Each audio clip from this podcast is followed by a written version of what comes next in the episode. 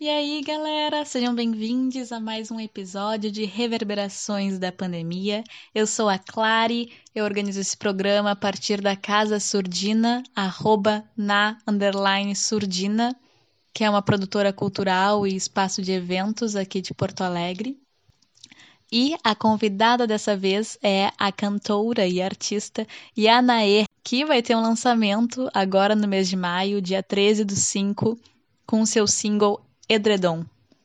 A conversa de hoje foi muito sobre o processo criativo desse último trabalho e também sobre a história da Yanae com a música e seus últimos aprendizados durante essa pandemia no ano de 2020, que foi um ano bem ativo para ela, nesse ano de 2021, que ela está participando de mentorias artísticas e de criação. Então, muito obrigada por estar aqui nos ouvindo e depois me conta o que, que reverberou em ti.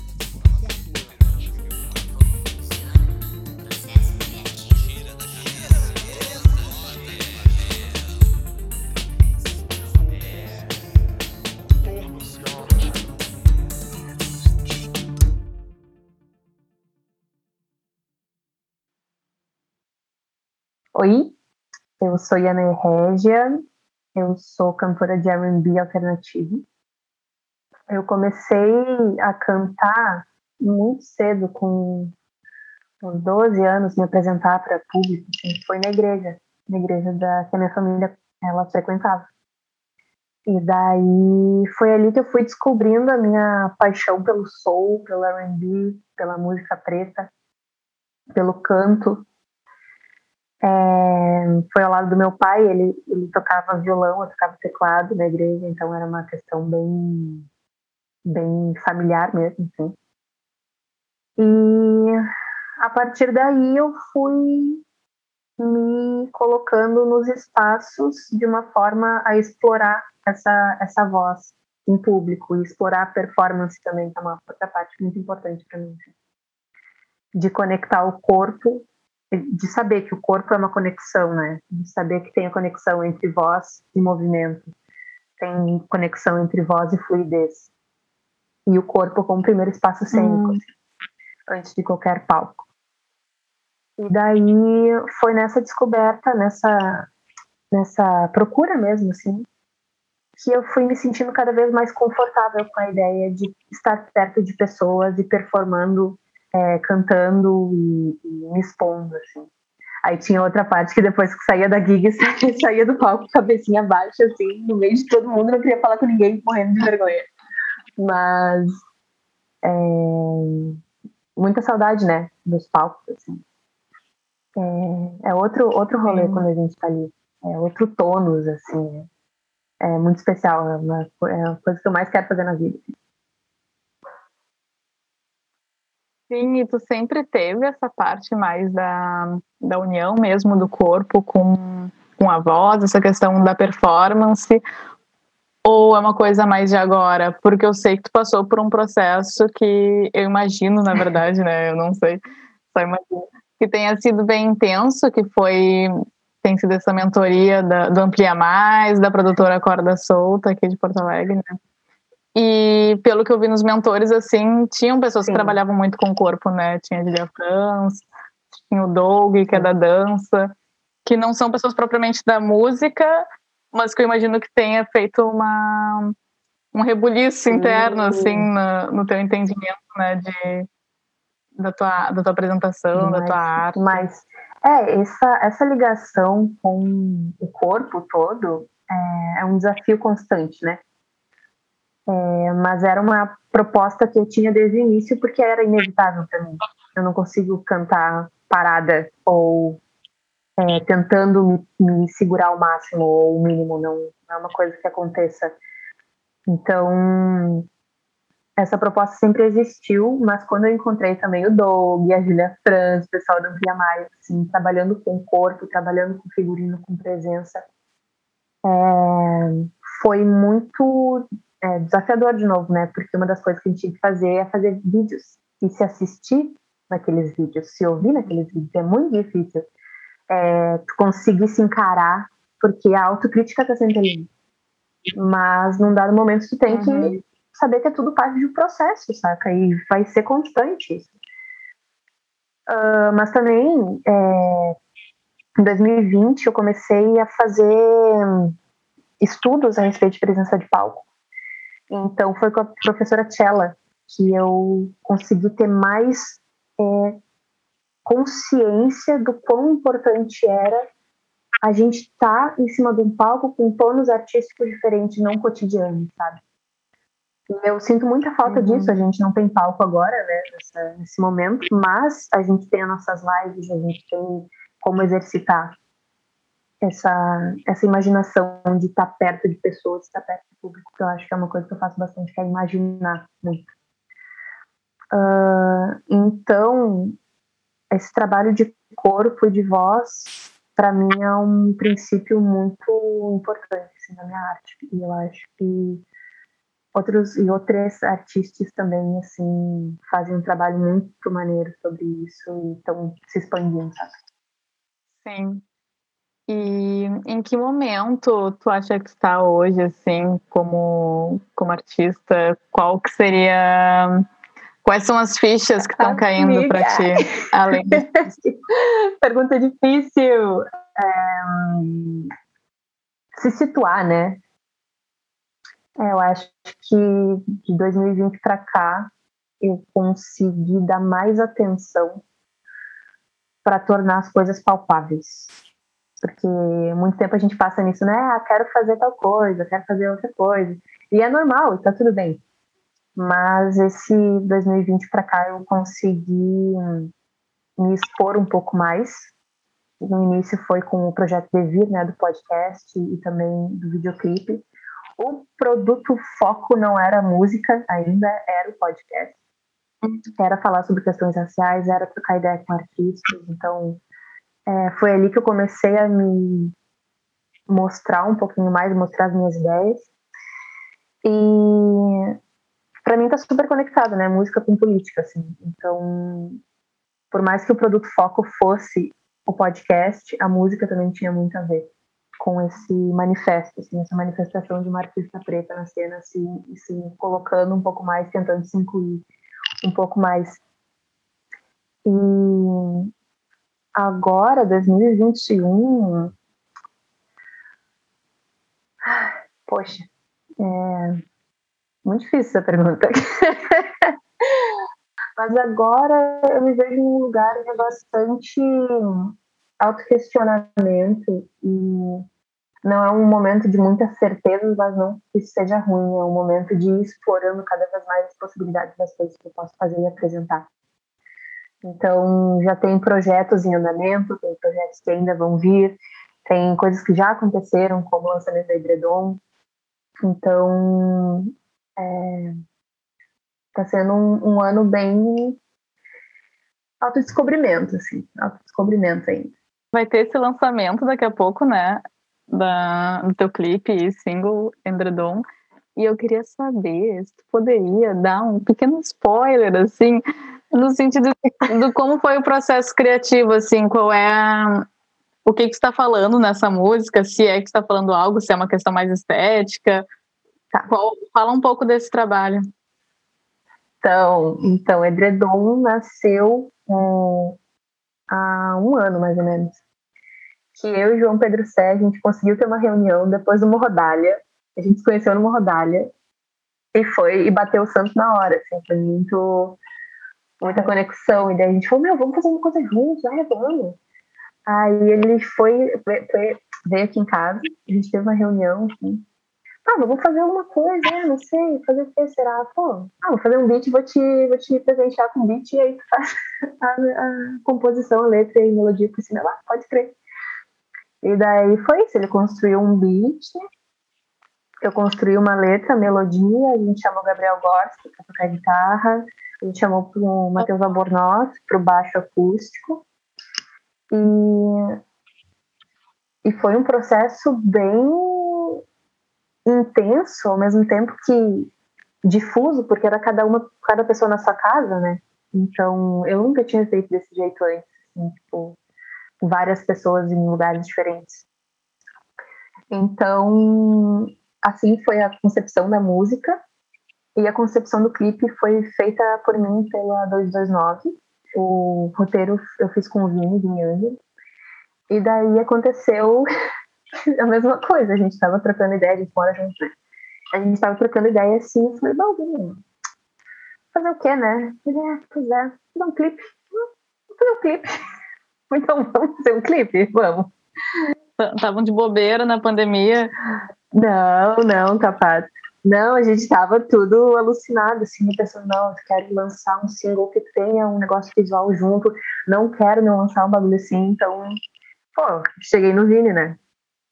E daí a gente construiu o roteiro, a Vitória e o Vini são responsáveis pela direção de fotografia, pela direção. A Paola Kirst abriu a casa dela pra gente, pra gente gravar lá. Então ela também, além de ceder o espaço, ela nos apoiou com, com direção cênica. Teve o apoio da Bruta Arte para as joias, que, esse é um spoiler, tem joias envolvidas no... tem joias. O apoio da Bruna, da Bruta Arte. A maquiagem pela Carol Rodrigues. Então foi um trabalho feito em quatro pessoas, assim, com todos os cuidados possíveis, né? É, na casa da Paola e um dia de gravação. E é isso, foi um processo bem. Eu tô sempre falando de processo, né? Eu não paro de falar de processo, de todo processo, mas.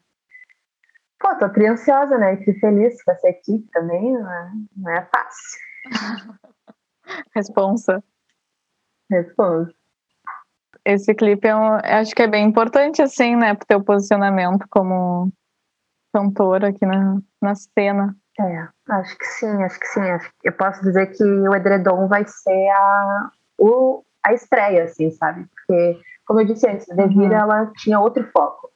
Agora eu me sinto mais apropriada, assim, me sinto mais a cara da música mesmo, porque a, a, a música é minha cara e eu a cara da música, eu me identifico muito com ela. Porque uhum. ela é um ela é um mais é, alternativo mesmo, sabe? Não é um R&B classicão, é um R&B que hum. passa entre o eletrônico e o orgânico, assim, percussão, beat. Então, vai ser bem, bem interessante essa história. Ai, que amor. Ansiosa. Parabéns já Ai, pelo trabalho. E como é que é aqueles três pilares ah. que você me mandou na tua mini bio? que, que, que, realmente, vai, eu olhei ali, vai, realmente fez muita coisa em 2020, né? Se apropriou demais, assim. Uhum. E daí tu coloca lá dos três pilares do político, o conceitual e o sensual. Edredom, sensual, até que eu consigo entender já. Sim. Sim. Mas como é que se conectam essas coisas todas com o trabalho, com o material em si, né? Sim. É, então, esses pilares eles foram construídos de uns anos para cá, assim, nas composições que eu tenho, nas composições que eu já mostrei, nas que eu não mostrei ainda. Uma coisa que tu identificou depois, assim, primeiro tu olhou os, todas as composições que tu tinha feito até agora. Sim. E daí identificou que tinha isso. Sim. É porque é muito difícil, né, também fazer o contrário, assim, definir o que tu quer fazer. Ah, vou vou falar sobre política, sobre conceito e sobre sensualidade. Não vai sair. Quer dizer, pode ser que alguém consiga, mas eu não consigo, assim, tipo, definir primeiro o tema e depois compor. É o contrário, assim. Primeiro deixa sair, depois tu absorve. Absorve não. Absorve também, mas tu deixa sair e analisa depois. Ah, então tá, tô falando pra caraca disso, disso, daquilo. Uhum. Então o político, ele começou, assim, nos Malditos Versos Livres, que eu lancei em 2019 pela URGS, na prática musical coletiva, a Bel Medula chegou na nossa e falou, quem é tem uma música aí? Eu falei, eu tenho. Então tá, vamos gravar, vamos lançar. E foi isso. E daí ela foi, foi na cadeira no primeiro semestre. Foi muito louco. E, e ali eu falo sobre questões em relação à atualidade, manifestações atuais, políticas, em referência também a época da ditadura de 64, então tem bastante é, resgate assim de acontecimentos de uma maneira metafórica também. Então ali está o político, o conceitual eu poderia dizer até que está na Devir, por essa coisa experimentalista em casa, falando sobre a conexão de si com, com a cidade, com o corpo, com coisas subjetivas, coisas distantes, coisas é, que não são tão palpáveis assim. E agora o sensual tá vindo. o pessoal tá vindo da edredom. Achei interessante pensar assim, porque acho que não é óbvio, né? A pessoa pode pensar antes no que, que ela quer pesquisar, no que, que ela. Enfim, identificar isso de outras formas, né? Mas é interessante saber que tu teve mais esse processo de criar e depois de criar, pensar o que foi aquilo que foi feito. Sim! o que é isso aqui? o que isso significa para mim? Tipo, de onde que veio isso? Isso aí tava na minha cabeça. Eu tô falando sobre política. Ah, não sabia, que bom! Mas sim, é, é muito doido, assim, porque eu sou geminiana, né? Já começa por aí. Então a cabeça tá cheia de coisa o tempo todo. Geminiano com lua em gêmeos, Marte em gêmeos. Com acidente sagitário. Então, as ideias estão sempre, sempre pipocando. Assim. Então, uma hora tem que chegar o Mercúrio em touro Fala, não, vamos colocar nos eixos. É isso, isso, aquilo. E juntar as coisas. Sim, e tu tem um processo, assim, que tu já identificou que faz parte do teu processo de criação, do teu processo de organização, ou mesmo, ó, agora, tive essa ideia agora, teu processo de fortalecimento, assim, no sentido de é, se enxergar como artista independente. Fui para muitos lados agora. Vamos ver qual que te pega mais perto. Vamos ver. É, eu acho que pelo processo de criação foi a primeira coisa que você uhum. falou, né? O processo de criação, assim. Eu dou muita atenção para melodia antes de qualquer coisa. Para melodia da, da, da música. É, é, é, muito estranho também, porque uma coisa vem com a outra. A letra vem com melodia, mas eu foco mais na melodia a princípio. Então depois eu vou lapidando a letra. É, tem diferentes jeitos assim de, de eu acabar entrando nesse estado de composição, de criação. Acho que um dos jeitos é pegar o pedal de looping e ficar viajando até me entediar, porque repete, repete, repete, e depois, ah, não consegui criar nada, e larga assim, larga. É, e aí depois volta. E também tem composição com. No caso do pedal de looping era criar arranjos e daí deixar os arranjos estabelecidos. Tá. Aí a parte do fazer isso com teclado. É um momento em que eu foco na harmonia. Na harmonia. Construir uma harmonia, mais do que um arranjo, pensando num arranjo e várias, vários elementos na música. Uh, construir uma harmonia encaixando uma linha melódica. Né? Uhum.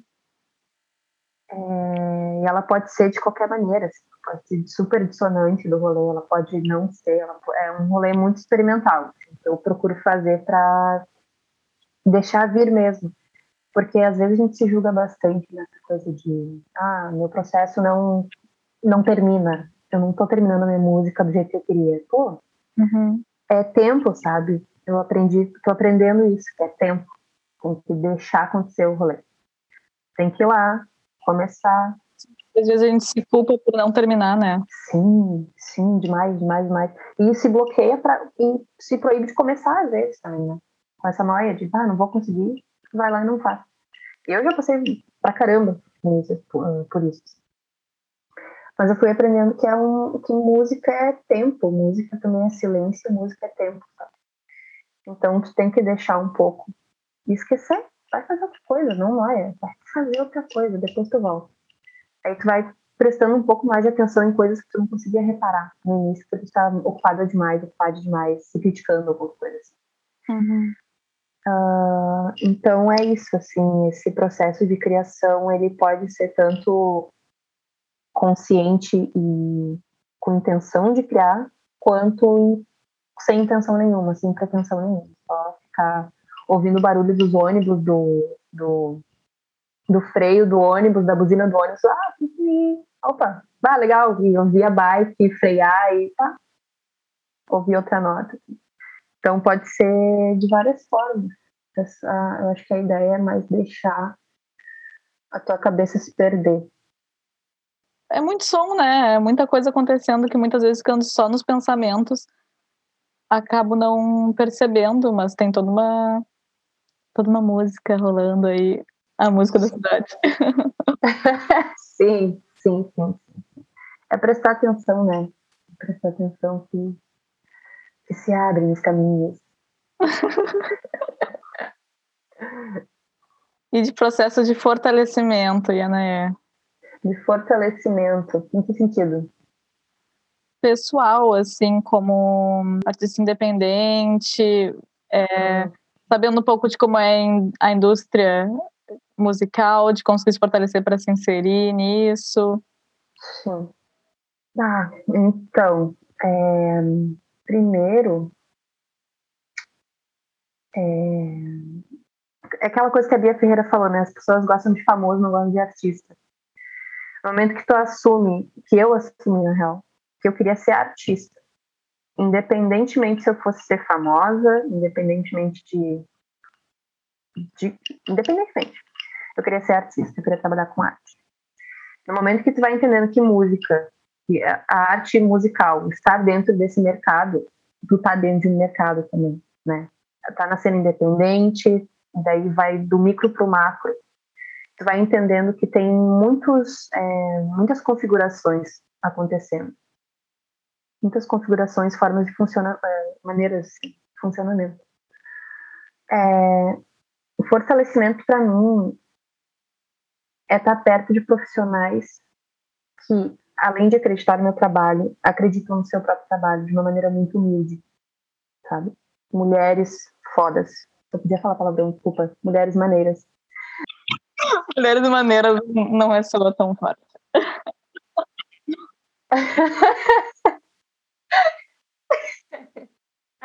é verdade. É o pessoal que tá por fazer o corre e por se fortalecer junto, sabe? Se fortalecer junto, que é uma coisa muito difícil, assim, a gente conseguir é, se, se permitir muitas vezes de criar vínculos, de criar alianças. Eu era uma pessoa muito fechada, nossa senhora. Tipo, muito fechada. Mas no momento em que eu pensei, pô, eu quero ser artista, uhum. vamos deixar acontecer? Uh, entender que existem maneiras de funcionamento dentro desse mercado e que esse mercado tem que nos valorizar e não usar a gente só como um rostinho bonito ou qualquer coisa do tipo. Me ajuda a estar perto de pessoas que valorizam a pessoa, o ser humano artista. Bruna Nelly, Ângelo, Thiago Valentim, são pessoas que, entre outras, Vitória Proença, Bola Cruz, são pessoas que estão é, muito por fazer o corre, estão muito por se unir, estão muito por criar, por, por, por construir junto, sabe? Então, essa é a minha forma de fortalecimento. É, trocar ideia, ouvir, aprender muito, dar uma medula, do céu, tudo aquilo, sabe? Aprender, ouvir muito, prestar muita atenção, essa coisa da escuta atenta que eu falo. Então, absorver, absorver e criar vínculos é o que me salva, assim, é o que me transforma. Como as relações interpessoais acabam sendo muito importantes, né? para criar, para também acaba sendo importante também questões mais mercadológicas, assim, para estar nos lugares, aparecer nos lugares, mas eu acho que isso na base tem muito uma coisa das pessoas conhecerem e, e, se gostarem, assim, né? Tem todo um lance de confiança atrás, que por isso que às vezes é tão difícil para quem não, tipo, não tem amigos dentro desse meio, assim, né? É. é difícil, assim, quando tu vai tentando te inserir, às vezes. É, não quero dizer que as pessoas barram as outras, mas ao mesmo tempo é muito difícil entrar na cena. Isso é uma coisa muito complicada, às vezes, porque às vezes rola de terem grupos fechados, coisas fechadas, né? E, e essa proposta de construir junto está sempre aberto para alguma coisa nova que possa vir, uma pessoa nova que possa chegar, uma pessoa nova que possa contribuir, te inspirar, te ensinar. É, eu acho que isso só faz o nosso rolê crescer, né? Faz o nosso, nosso rolê independente ficar mais forte. Né? Sim, mais pessoas fortalece, né? Sim. Diversifica, assim. Tu participou recentemente, né, ano passado, de uns, uns encontros de pitch, assim, dentro da, da música. Como é que foi isso? Como é que tu acha que vai ser a indústria pós-Covid? pós-pandemia, o que será de nós? Ô, oh, oh, Saragaço, Saragaço. Então, é, eu imagino uma loucura. Imagino uma loucura, festinha, alegria, gig, gig sem parar, tomando, tomando um alquinho, mas enfim, é, falando sério, assim. É, sim, ano passado eu participei da Treinam, que era uma, um curso intensivo para mulheres artistas. E daí, nesse curso, a gente aprendia muitas questões sobre o mercado da música, etc., é, gestão de carreira, é, identidade, um monte de coisa. E daí, no final, fazia um pitch para diferentes pessoas no mercado. E foi, foi nervoso, foi nervoso, guria, como eu estudei. Meu Deus do céu, estudei, estudei. E daí, cheguei lá, me tremendo, mas uma das professoras falou assim, não, não, chega lá com confiança. Chega lá, não respira e vai dentro. Então, foi, além de apresentar o meu pitch, ver o pitch das minhas colegas e ver as pesquisas de mercado que elas fizeram, também é, dá um panorama mais macro da coisa. Pensando, pô, eu tenho um propósito como artista. E esse meu propósito converge com o propósito da pessoa. Nossos propósitos podem se juntar, nossos propósitos podem se separar, pode, qualquer coisa pode acontecer, sabe? Uhum. Mas construir esse, esse pitch, ouvir das minhas colegas, outras mulheres, muito, muito foda, assim. É, Era quanto tempo de pitch? Era cinco minutos. Cinco minutos para tu falar tua carreira, tua vida, explicar tua carreira para pessoas tipo Fernanda Paiva, Ana Moreno, no Festival do Sol, do Doutora Musical, entre outras pessoas, assim, do, Lab Fantasma, então era uma galera. E num, teve um, uma, um dia do pitch que foi a Letrux, que não foi meu dia, fiquei muito chateada, mas a Letrux estava na banca também. Então, ah, e a tua pergunta também era o que eu imaginava, né, para pós-pandemia. Ah, eu vou te admitir que eu não penso nisso. Assim. Eu tô tão sem esperança. Eu tô tão sem esperança de quando a gente vai sair disso, que eu não tô pensando muito fazendo projeções de como vão, vão ser, como vai ser o futuro. Mas o que eu desejo é, acredito que as casas de shows vão começar a transmitir é, as gigs também, porque vai ter pessoal que não vai estar afim de, de se arriscar ainda, né, mesmo depois de vacinar e tal. O é, que mais? Acho que vai ser bem estranho no início, né? A gente vai ter que se readaptar de novo a viver de uma maneira uhum. normal que agora o nosso novo normal é esse, daqui a pouco ele vai se adaptar. Mas, a princípio, o que eu acredito que possa acontecer é uma expansão é, progressiva de um ponto onde a gente já estava antes, só que agora de uma maneira diferente. Não sei se deu para entender muito bem o que eu acabei de dizer. Tem um desafio para ti. Ai, meu Deus. Já que tu falou em pitch, queria saber se tinha algum elevator pitch. 160 caracteres, assim. Elevator pitch. Ah, eu tenho uma. Eu tenho uma que é. então, o propósito da minha música é despertar o grupo interno do meu público. O grupo interno de cada um. Vamos dar, Liana. Muito obrigada, querida. Te agradeço.